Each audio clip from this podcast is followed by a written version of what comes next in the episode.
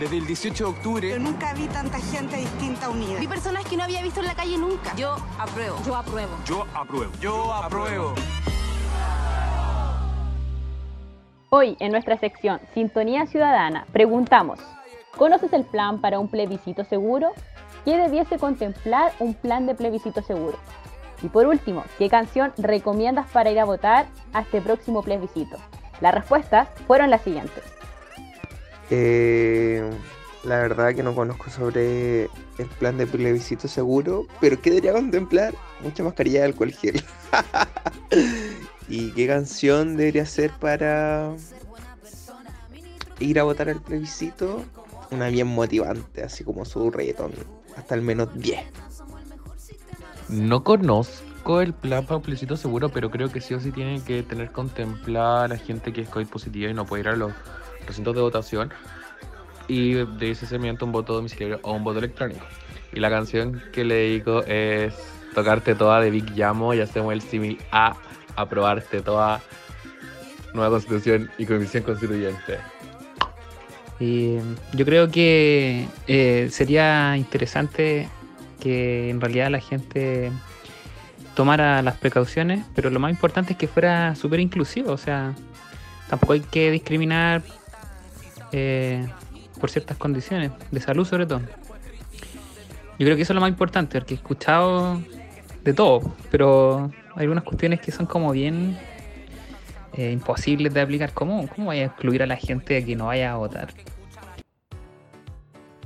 Bienvenidos y bienvenidas a esta ya tercera temporada de Cuarentena, el mejor sistema de salud del planeta, un podcast que se inició con la idea de ser un espacio de difusión y reflexión para los temas en salud.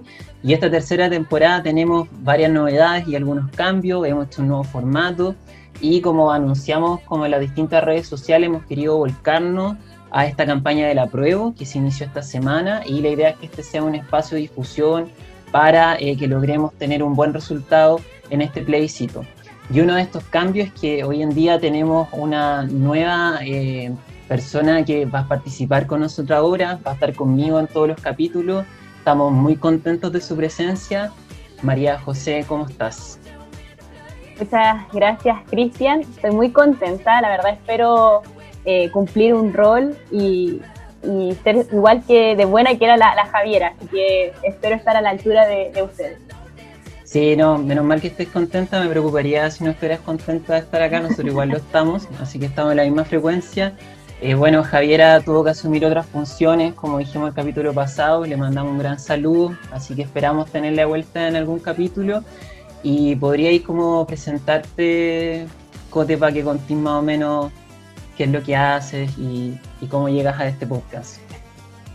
Súper, eh, mi nombre es María José Comandizo, eh, soy matrona de profesión, fui estudiante también de la Universidad de Chile, actualmente estoy cursando mi, mi, último año perdón, del Magíster de Salud Pública y soy ex senadora universitaria también. Y hace poquito, hace, poquito. ayer incluso. ayer.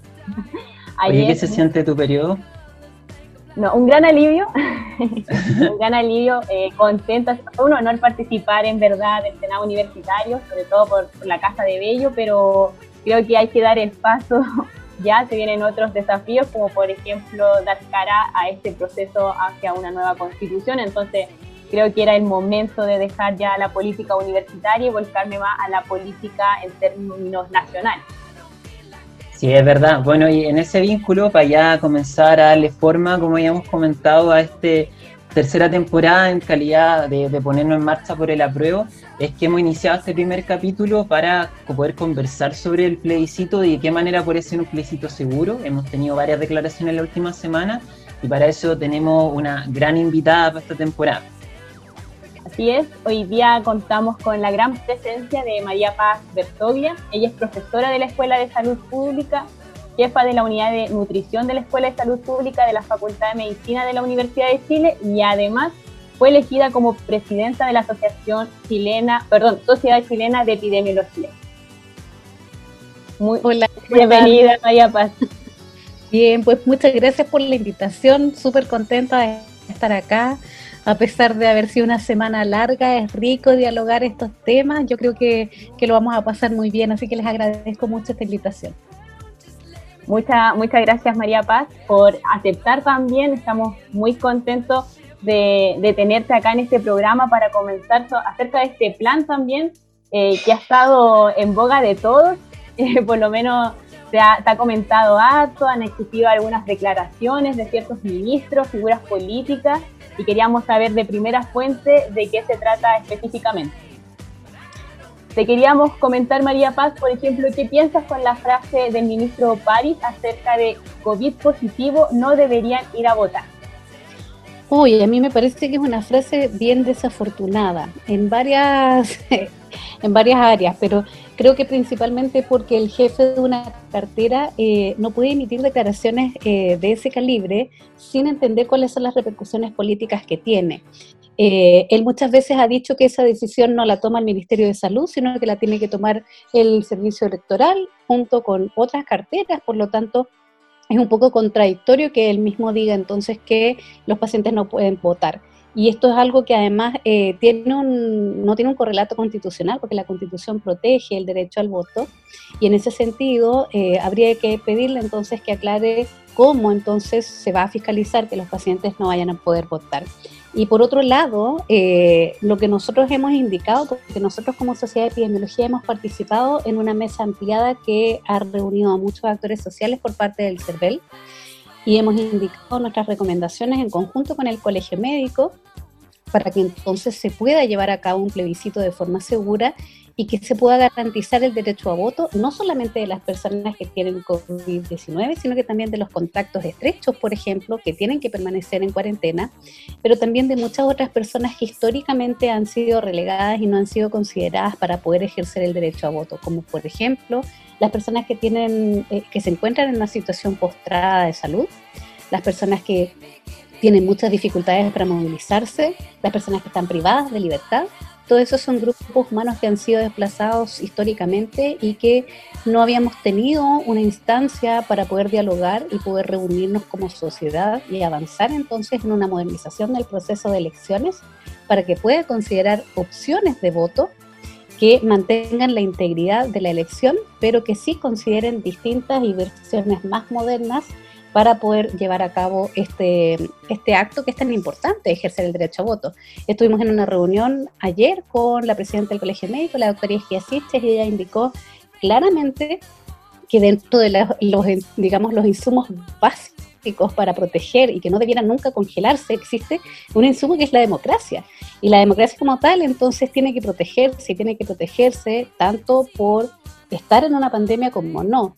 Eh, entonces yo te diría que por nuestra parte, desde la Sociedad Chilena de Epidemiología hemos indicado que las personas con COVID-19 lo que sí no pueden hacer es salir a votar. Por lo tanto, el voto tiene que o llegar a ellos eh, con una urna móvil, por ejemplo, que es una de las opciones más seguras, o podría entonces avanzarse en una modificación de, la, de, la, digamos, de los formatos de votar para que se pudiera ejercer el voto postal que es otra de las opciones que en otros países se hace y que por parte de Correos de Chile se han hecho reuniones y ellos han indicado que se puede hacer. Por lo tanto, no es un tema técnico, no es un tema sanitario, sí es un tema de voluntad política. Muchas gracias. Y qué necesario lo, lo, que has planteado, esa diferencia de que lo que hay que hacer no es llegar y plantear, no, no pueden votar, sino que empezar a, a, ver qué otras soluciones o qué otros medios de votación se puede hacer para este tipo de personas. Eh, porque ha estado también un debate eh, algo prejuicioso, por decirlo de alguna manera, o que amenaza que la gente que eh, yo he escuchado por lo menos en las ferias, he estado hablando con personas, dentro de mi propia familia, incluso estos rumores de que les da miedo ir finalmente, porque como se pone que las personas con COVID van a poder asistir, erróneamente, eh, les da ese miedo de poder contagiar. Entre algunos de los países que han realizado sus elecciones se encuentra Corea del Sur, que para el 15 de abril celebraron elecciones parlamentarias donde los pacientes positivos para COVID-19 pudieron votar desde sus casas y por correo. Por otro lado, en Islandia celebró sus elecciones presidenciales el 27 de junio, donde se adoptaron varios arreglos como la votación anticipada, por correo, por teléfono móviles, para aquellos que no podían votar presencialmente.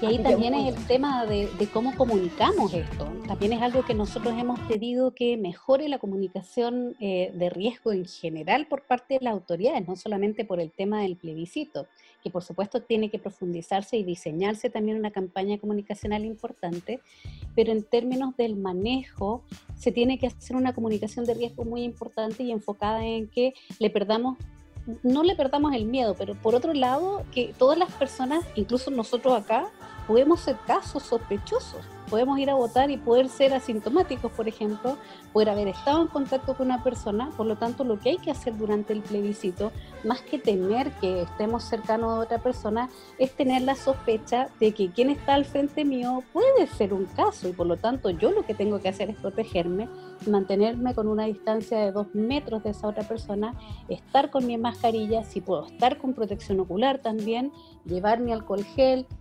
mantenerme entonces mis manos alejadas de la cara, si puedo estar con un escudo facial, mejor todavía. Y eso es para las personas que vamos a ir a votar. Después hay otras recomendaciones para los vocales de mesa, para los apoderados, que también estamos en este momento trabajando en un protocolo sanitario para disminuir los riesgos. Pero yo creo que la comunicación tiene que ser directa, tiene que ser integrar a la ciudadanía y en vez de tenerle miedo a esto, invitarles a reflexionar que cualquiera de nosotros puede ser un caso sospechoso, puede ser un caso asintomático. Y por lo tanto también está en nosotros gestionar ese riesgo y eso lo hacemos mediante diversas medidas como las que mencioné recién. Super. María Paz, mencionabas anteriormente en una de tus respuestas que eh, mencionas el concepto internacional y hacia allá yo me quiero desplazar porque hemos tenido efectivamente eventos durante esta pandemia donde se han elegido eh, ciertos candidatos, elecciones en otros países, en Europa, en Francia también tuvimos cierta, podemos observar alguna experiencia. Eh, cuéntame, ¿cuáles son las principales medidas, por ejemplo, que deberían tomar en base a esta evidencia internacional para garantizar un plebiscito seguro acá en Chile? Súper, y ahí también un poco re, eh, aprovechar de contarles, gracias a estas reuniones que hacemos de mesas ampliadas con CERVEL, que han existido alrededor de 50 elecciones durante la pandemia en todo el mundo. Entonces hay mucha evidencia de la cual nosotros podemos tomar y recoger entonces las buenas prácticas que han existido en otros países para poder entonces realizar nuestro plebiscito en forma segura. Se han consolidado esas evidencias y es bueno que se publiquen para que las podamos leer también, pero eh, la verdad es que existen distintas formas como los países han llevado a cabo las elecciones, pero en base a ciertas recomendaciones internacionales que son muy útiles y que nosotros las tendríamos que considerar, por ejemplo, tener más horas del día para poder hacer el plebiscito, hacerlas durante más días. Esto es una pelea que todavía nosotros pensamos que se debiera haber dado más fuerte. Eh, pero por parte del CERVEL un poco fueron mm, bastante herméticos en términos de hacerlo solamente en un día. Pero bueno, tenemos que aprender y resulta que el plebiscito además no va a ser la única elección, probablemente que vamos a tener que hacer un protocolo pandemia. Eh, el 2021 hay cerca de siete elecciones en Chile eh, que vamos a tener que hacer probablemente con algún protocolo de seguridad sanitaria. Entonces lo que no se puede hacer durante este plebiscito probablemente lo podamos dialogar para elecciones que van a realizarse el próximo año. Entonces, se podrían hacer durante más horas, que esto es algo que en Chile ya se va a hacer, porque ya se envió un, y ya está publicado en el diario oficial, que va a durar más horas el plebiscito. Eh, vamos a necesitar probablemente muchos más locales de votación, vamos a necesitar más mesas de votación para poder tener más distanciamiento entonces entre las personas. Se podrían tener horarios diferenciados, por ejemplo, para personas que tienen más riesgo y que pueda protegerse ese espacio para que esas personas puedan ir tranquilamente, por ejemplo, los adultos mayores que eh, generalmente siempre van a votar además, eso es muy bueno hay que protegerlos y cuidarlos, pero las, por, lamentablemente tienen más riesgo de contagiar y de hacer un cuadro grave de COVID-19, por lo tanto ellos podrían ir temprano en la mañana, siempre y cuando se proteja que ellos no pueden ser vocal de mesa, porque las mesas para poder cerrarse muchas veces toman a los primeros votantes y les piden entonces que sean vocales de mesa. Y eso se puede hacer, se puede normar entonces que los primeros votantes, si son adultos mayores o son personas que tienen patologías crónicas, están protegidos y no debienen ser vocales de mesa para poder proteger la salud de ellos y del resto también. Por ejemplo, otro tema, eh, se ha hablado mucho del uso del lápiz. Bueno, el uso del lápiz se puede normar, que la persona lleve su lápiz, no hay ningún problema con eso. O el CERVEL también puede proveer, si esa persona no lleva el lápiz, que, lleven un, que ahí les puedan dar el lápiz. Otras cosas que también son interesantes y que se han visto en otras elecciones es la importancia de entregar todos los elementos de protección personal a toda persona. Es decir, si una persona quiere ingresar al local de votación y no viene con una mascarilla porque no pudo comprarla, porque hay mil razones, en Chile no todas las personas tienen el mismo nivel adquisitivo y por lo tanto podría suceder que una persona no pudo comprar la mascarilla o no la pudo lavar, un montón de cosas. Y en ese caso, el CERVEL tendría que poder entregar entonces al ingreso del local mascarilla y todo lo que se requiera para poder proteger a las personas. Uso de alcohol gel, tener baños entonces para que la gente pueda lavarse las manos con agua y jabón. Son cosas muy sencillas que se pueden hacer para disminuir los riesgos y que nosotros las hemos recomendado al, por medio entonces de estas reuniones al CERVEL. Eh, ¿Qué más te diría? Algunas de las recomendaciones que hemos hecho desde la Sociedad de Epidemiología es que se considere un distanciamiento de dos metros con las personas, no de un metro, porque esto es algo que hemos visto en las evidencias científicas a la fecha, que es insuficiente un metro para protegernos de la transmisión del SARS-CoV. Sí, y en ese sentido, claro, como, como comentabas, en verdad ahora enfrentamos un proceso electoral como muy ascendente hacia el próximo año y evidentemente yo creo que algo que ha sido muy positivo en este proceso es que yo, yo al menos no, no, tengo el antecedente de que las sociedades científicas, la universidad y en particular, por ejemplo, en tu rol como académica, ha sido muy activo en el último tiempo y también en la comunicación hacia la población. Entonces, en ese sentido, como creo que hemos tenido varios cambios positivos este año, que uno no los podría negar, pero también ahora la pregunta es que en el fondo, ¿cómo eso nosotros lo hacemos persistente en el tiempo? Porque al final es necesario que este diálogo entre distintos actores, entre los académicos y académicas que viene apareciendo se haga persistente. Y en eso te, te, queríamos preguntar más ya como por el fondo del proceso constituyente, tú que habrás aportado como académica, has estado más como incluso como a la difusión en redes sociales, ¿cuáles te parecen que son como en el fondo los acuerdos más relevantes para poder garantizar en el fondo el derecho a la salud y la constitución? Sobre todo pensando que, que hoy en día esto está sobre la mesa, que está esta discusión y además que, que, en el fondo ha sido como una, una, una, actora al final como muy importante dentro de este proceso, como que, y además que yo creo que ha sido muy como explosivo en el fondo como todo este rol más mediático de la salud pública en general, a, a, algunos y algunas que están acostumbrados a un rol un poco más, más en el segundo plano, diría, un poco más incógnito. ¿Cómo lo ves en ese sentido y cuáles te, te parecen ser los principales como acuerdos que se deberían alcanzar? súper importante reflexionar sobre eso y reflexionar sobre primero cómo nos pilló esta pandemia como sociedad. No podemos olvidarnos que esta pandemia nos encuentra con un Chile, eh, un Chile más despierto, un Chile que exigía más, un Chile que se encontraba en medio de una crisis sociopolítica, un Chile que necesita mucho más y que por lo tanto requiere de una autoridad que dialogue más con él, con el pueblo, digamos, con la población completa. Y yo creo que eso es algo súper positivo y es algo que no debiéramos soltar, digamos, debiéramos promover incluso mucho más asociación popular y también que la población eh, se coordine mucho mejor y que pueda ejercer más presión entonces para lograr más cambios. Entonces, por una parte, diría que continúo un poco con, tu diagnóstico positivo en términos de que la organización popular tiene que fortalecerse, no solamente por el plebiscito, sino que por todo lo que se nos viene más adelante. Vamos a necesitar entonces ejercer mucho más este rol desde la academia, mucho más este rol también que están haciendo ustedes de comunidad organizada, también de dialogar más, de tender puentes comunicacionales para que la población pueda tomar decisiones basadas en las mejores evidencias.